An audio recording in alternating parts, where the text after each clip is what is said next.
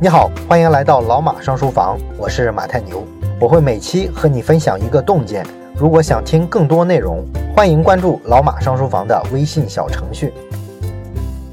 我们这一期呢，接着讲一讲《激荡三十年》这本书啊，距离上次讲这本书啊，差不多过去了两个月了，中间呢，好多同学都催更哈。那么我们这一期呢，就把这本书给它续上。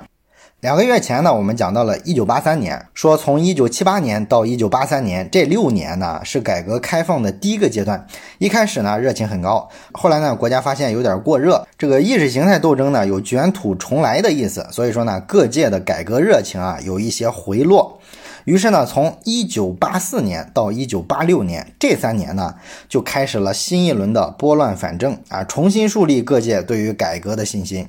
当时呢，党内对于要不要继续改革开放，其实意义是非常大的。很多老干部啊，把深圳特区视为是异端啊，有人甚至批评说啊，深圳除了五星红旗还在，社会主义啊已经看不见了。然后呢，邓小平就干了一件非常著名的事儿，就是南下。我们都知道一九九二年的那次南巡，但是呢，实际上一九八四年这次南巡呢，它的作用啊是不亚于九二年那一次的啊，也是起了一个定调子的作用。那么邓小平呢南下这次也是去了深圳，并且呢给深圳写了一幅字，说这个深圳的发展和经验证明，我们建立经济特区的政策是正确的。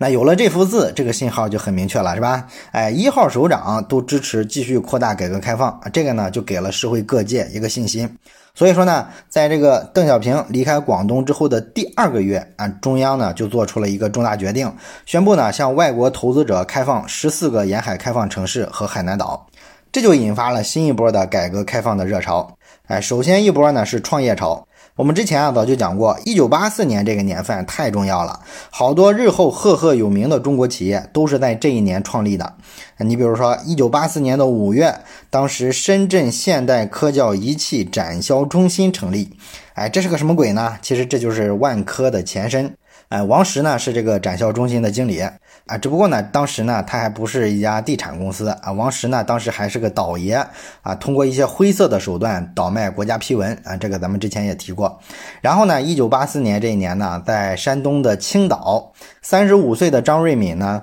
被委派到一家濒临倒闭的电器厂去当厂长。然后张瑞敏上任之后呢，就制定了十三条规章制度啊，其中有一条呢非常著名，叫做不准在车间随地大小便。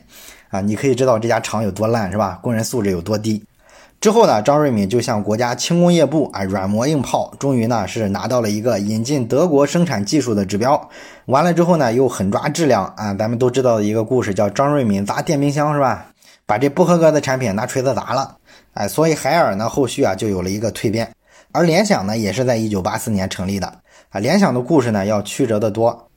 一九八四年的时候，柳传志其实已经四十岁了。他在中国科学院的计算所混了十几年的日子，然后呢，正好赶上了这个时代啊，国家呢鼓励这些科研机构啊创办一些市场化经营的企业，他们计算机所的几位领导呢就发起成立了一家新技术发展公司啊，这个呢就是联想的前身，然后柳传志呢被选中为是副经理。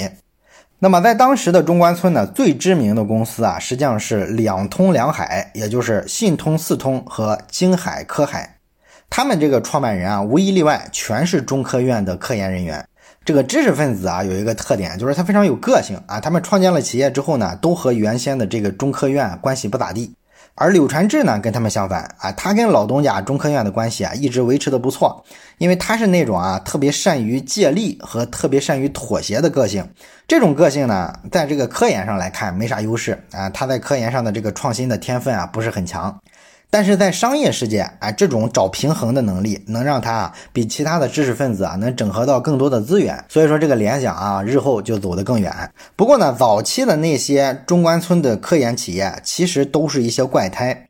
因为他们里边的各种产权关系是错综复杂的。你拿早期的这个联想的前身来说啊，当时联想的启动资金是中科院计算所拨给他们的啊，总共有二十万。所以呢，你从理论上来说，联想的性质就是标准的国有企业。然后柳传志等人呢，他们这个任命啊，也是要获得中国科学院的批准的。同时呢，企业里的员工啊，还能在计算所里啊继续享有各种职称，哎，公司呢也可以无偿的使用计算所的那些科研成果，甚至可以使用计算所的办公室啊、电话呀等等其他资源。甚至从这时候开始到之后的十多年的时间里，中科院科研人员创办的这些企业，他从银行贷款的时候，借款人填的都不是企业的名字，填的都是中科院。所以就导致呢，中科院系统的这些企业啊，他们出来创业，早期这个资金问题啊不是太难啊，因为他可以以中科院的名字去借款。而在享受了这些国有资源的同时呢，柳传志他们啊还在什么财务啊、人事啊、经营决策方面享有一定的自主权。所以说这类企业啊很奇怪啊，你说它是民营或者是说它是国有都不对。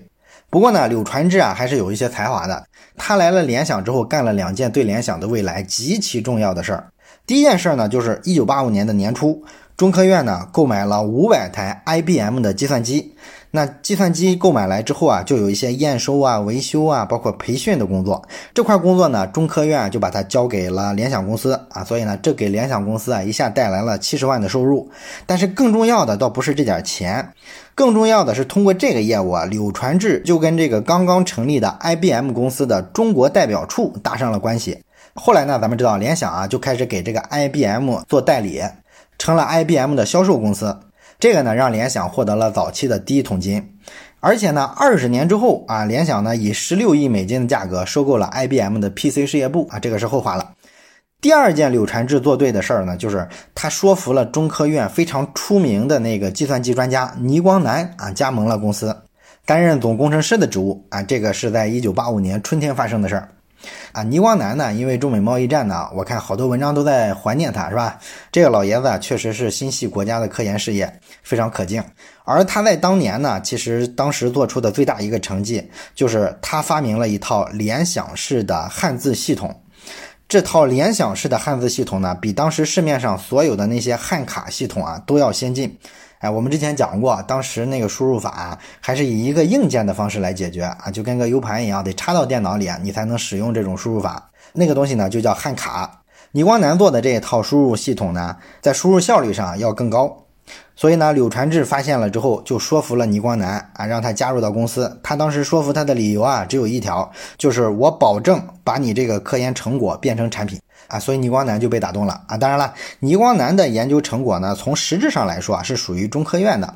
所以这个成果就相当于被柳传志以零价格的成本转移到了自己的公司，然后联想呢就把这个系统啊做成了产品啊，联想的汉卡，然后开始销售，并且这时候的联想才真正的改名叫联想。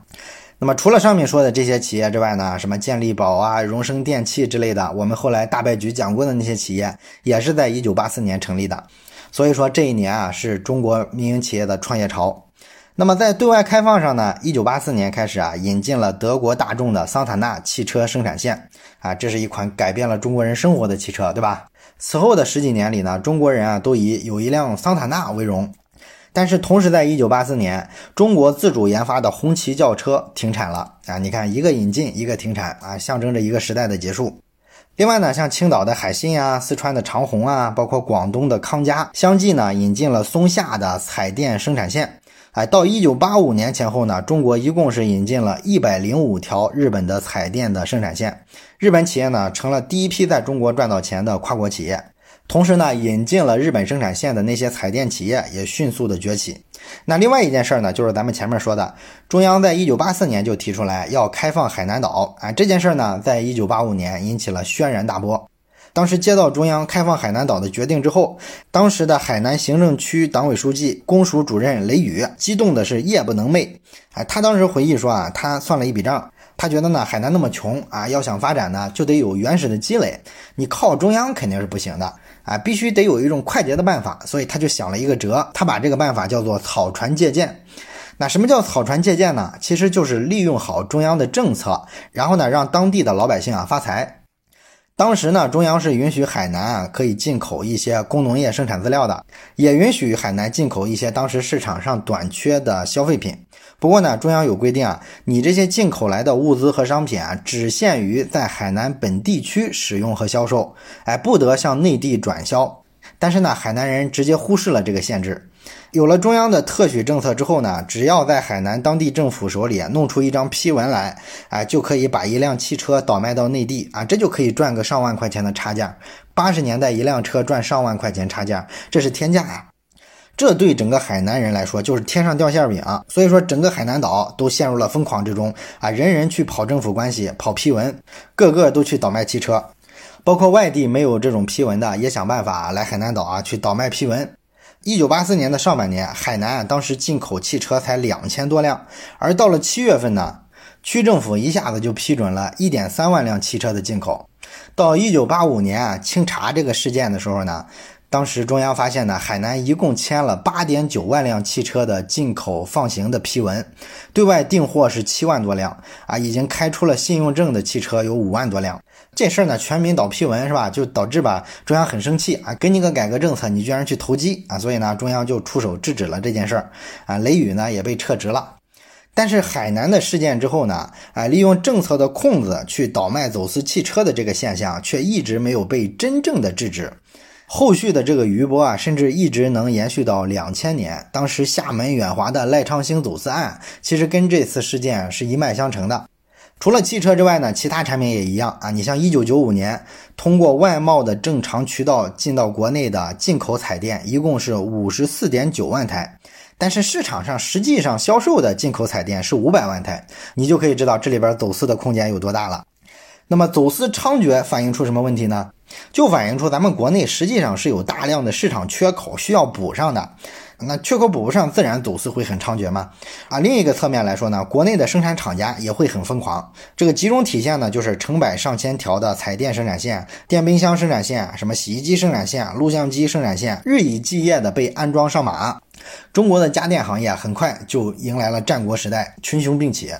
但是呢，这里边有很多乱象啊！你比如说，很多生产线实际上啊，就是人家德国、日本淘汰下来的二手设备，他们采购回来上马生产的。这些企业的二手设备啊，本来就要淘汰了啊，很难处理掉。正好中国崛起了，生产啥都能挣钱，所以说呢，好多中国企业啊，都跑去批量的买那种淘汰的二手设备。然后呢，也有很多重复建设。有一次呢，甚至有九个省市一起向意大利的梅洛尼公司引进了九条同一型号的阿里斯顿电冰箱的生产线。所以国内呢，突然就出现了一个阿里斯顿九兄弟啊，九家企业，包括什么合肥的美菱啊，什么牡丹江的北冰洋，南京的伯乐，上海的远东等等等等。这九家企业啊，一度还很厉害，因为每家企业都成了当地的利税大户嘛，啊，地方政府肯定是非常欢迎啊，啊，最顶峰的时候啊，这个阿里斯顿九兄弟生产的电冰箱占到中国电冰箱总产量的三分之一。只不过呢，十年之后啊，这其中的八家都垮了，只剩下了美菱电器这一家。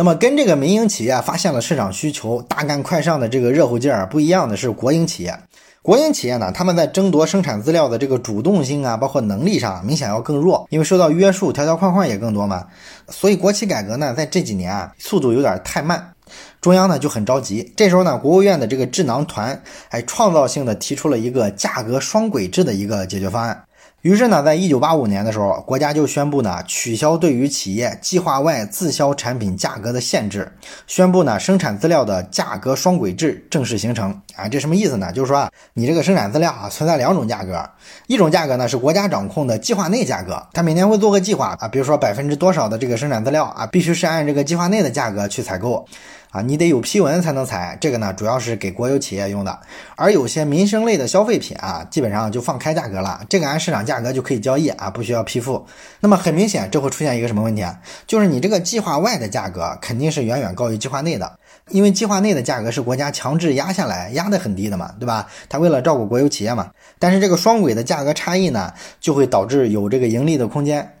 所以呢，这就刺激了原先就有的这个倒爷现象啊，像王石这种倒爷呢就很高兴，利用一些政府关系，按照国家计划内的这个价格，把一些紧俏的生产资料买出来，完了呢再拿到市场价格上，用更高的价格卖出去啊，赚一个差价啊。当时北方呢流传着这么一句顺口溜，说十亿人民九亿倒，还有一亿在寻找啊，就是说这个倒爷的现象非常猖獗，全民都想赚差价。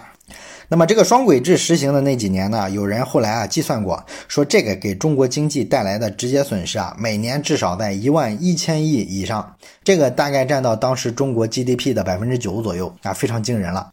那么与此同时呢，这个乡镇企业的功能跟定位啊，这时候啊，社会上出现了一个混乱。为什么混乱呢？就是关于乡镇企业到底应不应该承担一部分社会公共服务，这个呢存在一些争议。咱们以我们之前讲过的鲁冠球的浙江万象集团为例吧。当时呢，作为一家乡镇企业啊，万象集团呢参与建设了他们这个乡里的这个中学教学大楼的建设，包括什么农贸市场、饲料加工厂的建设都参与了。后来呢，鲁冠球还把这个乡里啊一百零八名复员的军人招到厂里去啊。这些军人呢，乡里本来是要给他们安排工作的，但是没那么多岗位，乡里也很愁。鲁冠球呢给他们解决了。后来鲁冠球所在的这个乡镇啊，每十个人就有一个人在他的工厂工作。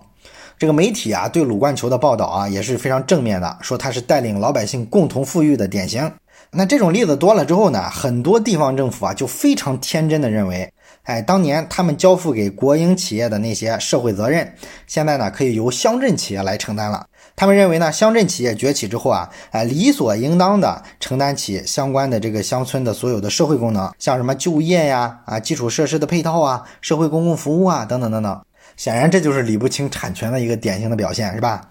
不过呢，他们这么理解也情有可原，因为这个乡镇企业吧，早期的时候确实在迎合政府的这种期待。几乎所有的乡镇企业的经营者，为了获得政府的支持，获得政府的一些资源，全部都信誓旦旦的承诺过，说以后啊他们会承担起这些职责、这些责任。所以说呢，这个地方政府啊就很高兴啊，把大量的资源、低成本甚至是零成本的输入给了这些乡镇企业。所以呢，它是有这么一个历史渊源的。这个趋势啊，一直到九十年代的时候啊，还在持续的扩大。但是九十年代之后呢，乡镇企业迅速壮大了之后啊，就以各种千奇百怪的方式完成了产权的清晰化啊。你比如说九十年代的时候，鲁冠球和他的万象集团啊，就成了中国最大的私人公司之一。你不是个乡镇企业吗？还拿了政府这么多东西，就突然通过产权清晰这件事儿变成私人公司了，这就很诡异，是吧？所以说呢，啊，咱们媒体啊强调的比较多的是国进民退啊，就是说批评国有企业或者是政府侵吞一些私有的产权。但是你从八十年代以来往现在看的话，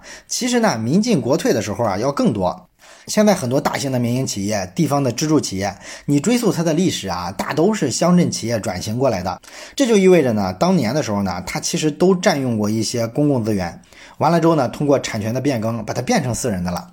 那也因为政府当年付出了这么多的这个历史渊源存在呢。今天的地方政府跟地方支柱企业的关系啊，就非常的畸形。经常是有上级来检查，他们就带着人去看，是吧？一方面呢是给这个企业长脸，另一方面呢有些费用呢也让这些地方企业去承担了。政府觉得他应该承担，也有理由，是吧？啊，毕竟一方面我给你做了这么多的服务啊，有些补贴都帮你申请。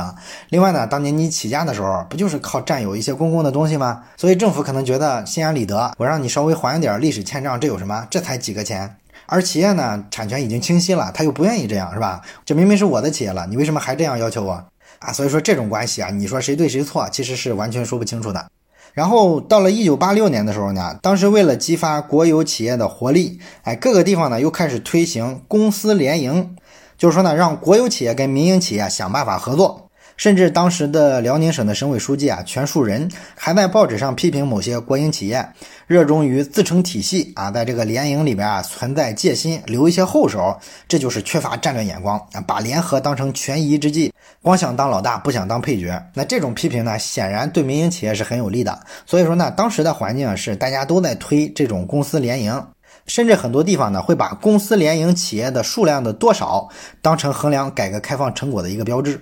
但是呢，在这种联营之中啊，它肯定是不对等的，因为呢，特别灵活的这种民间企业啊，会从这种体量非常庞大，但是呢，体制很僵硬的国企身上啊吸血，所以这种公司联营的结果呢，就导致大量的乡镇企业迅速的崛起，然后掏空了不少国营企业，出现了这种儿子吃掉老子的现象。比较典型的就是咱们都熟悉的一个餐具用品的品牌，叫苏泊尔。苏泊尔是怎么来的呢？一九八六年的时候啊，浙江省的玉环县有一个叫苏增福的农机厂的厂长，啊，北上到沈阳，找到了一家国企，哎，双喜压力锅厂，啊，当时这应该是国内生产压力锅最好的国企。苏增福呢，就用尽了各种关系，啊，终于呢，成了这个双喜压力锅的一个联营企业。这样呢，苏增福就可以在自己的农机厂生产出压力锅来，然后贴上双喜的这个标志出售。那民营企业比较灵活嘛，是吧？所以说呢，他会营销，会搞渠道，很快呢，它的销量就大大超过了沈阳的那个厂子。所以双方呢后来就反目成仇，然后苏增福呢就决定啊甩掉双喜，自创了苏泊尔这个品牌。到一九九九年的时候，他就抢走了双喜的大部分的压力锅的市场份额，市场占有率啊达到了一半。所以公司联营对于民营企业来说是添了一把柴，助了一把力。那综合看起来，从八四年到八六年这几年呢，似乎所有的改革都是对民营资本特别友好的。那么在之后的改革会不会出现一些反复或者是一些困难呢？这个我们下期接着聊。最后说一件事儿，咱们节目啊最近拉了一个微信群，如果你有什么话题想直接跟我或者是跟其他的听友朋友啊交流讨论的话，可以加一下这个群。加群的方法呢，就是先找到老马上书房的微信公众号，然后在底部菜单栏上有加群两个字，点击之后啊就会弹出二维码，扫码就可以进群了。